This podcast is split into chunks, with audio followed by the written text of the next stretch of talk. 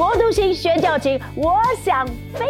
今天黄老师要再一次带团带大家到非常关键而且非常少去的地方，就是所谓的旷野，大而可畏的旷野。你系紧你的安全带了吗？Let's go！哇，我们来到了旷野，大家看一看，打开你的眼睛看，旷野一望无际。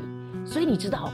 难怪以色列人哦，可以在旷野绕四十年。你看看，没有 Seven Eleven，没有家乐福，没有全家，什么标记也没有，没有红绿灯，你会不会走迷路啊？会，很可怕。向左转，向右转，向后转，你就迷路了。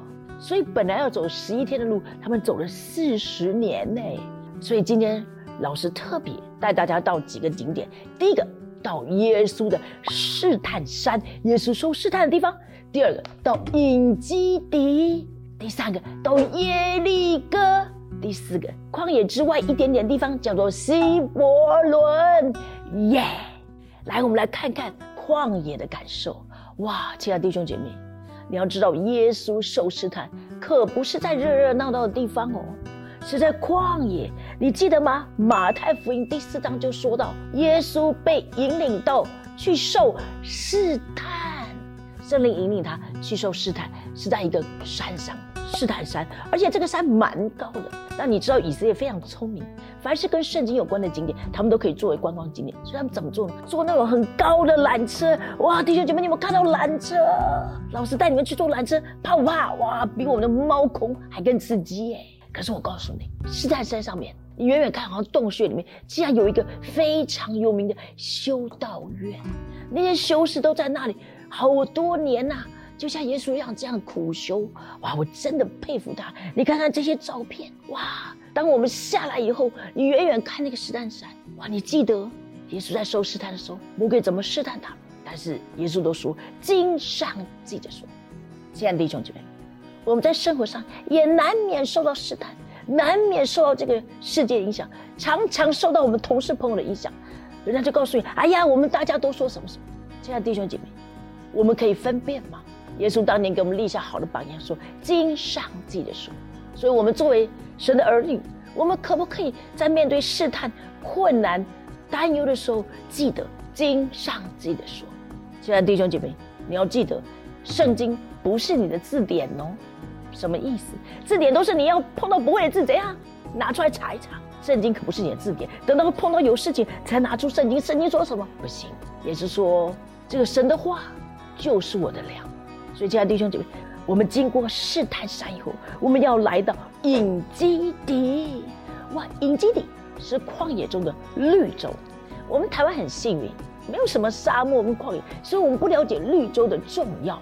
你知道，当旷野你走到绿洲，你多么感恩啊！在现代的以色列，绿洲里面呢，就是难得有个加油站。你知道，老师最怕开矿。为什么开车开过来很害怕？第一，一望无际，海市蜃楼，你就觉得前面有一滩水，可是走过去什么都没有。万一你的车子太热着火，万一你的车子坏，真的是一望无际。如果你车子里面没有坐人，你真的是真的糟糕。还好绿洲，如果你碰到加油站，哎呀，感谢赞美主。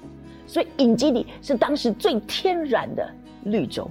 那隐基底非常有名，有十二个水泉。所以老师今天带点来哦，你看看这群年轻人光着赤的上身，他们要走这十二水泉。可是我告诉你，我五十几岁了，省省力，我们只攻前面两个群，我们就安心，哈利路亚。他们攻十二个泉但是你要知道，这是一个绿洲，很重要的圣经诗篇四十二篇。大卫在被追的时候，他说了什么？神啊，我的心渴慕你，如鹿切慕溪水。他不是在那种 Seven Eleven 啊，全家写这个诗篇，他是在这旷野写，我的心可想你，像鹿渴慕溪水。现在你看到旷野，你可以感受到。现在弟兄姐，我们的心有渴慕神吗？我们常常有聚会，哎呀，不想去看线上。我们心有渴慕神吗？哇，我们应该反省，我们是不是有这样的渴慕？然后呢，老师带你们来到旷野另外一个有名的城市耶利哥 （Jericho）。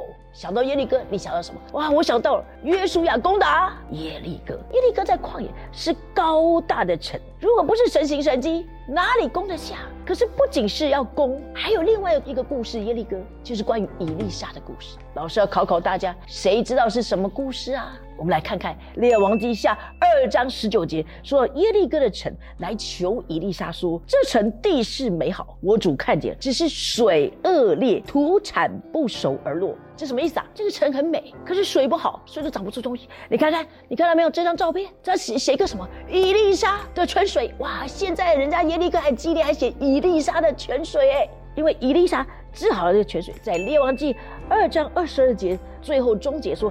于是那水治好了，直到今日，正如伊丽莎所说，直到今日。那伊丽莎怎么治好？我们都知道用盐，对不对？所以你看伊丽莎多有科学头脑，盐真的可以杀菌，他用盐治好那边。所以到现在耶利哥盛产椰枣，还有许多的水果，都是因为那个水治好了。所以到现在大家还记得伊丽莎的泉水。所以你生命中。是不是有一些地方也需要有人为你撒一些盐呢？不是伤口撒盐哦，不是，是真正用爱心说诚实话，使你的生命可以被治愈呢？这就是旷野的另外一个重要有名城市耶利哥。当然，约书亚攻打耶利哥，绕了七圈，成岛。这是多么多么难得的一个故事！要有神机，凡事都可能。再来，老师要带你去个地方，很难去哦，希伯伦。所以今天我们要做防弹 bus，没听错，这个 bulletproof 防弹车为什么要做防弹？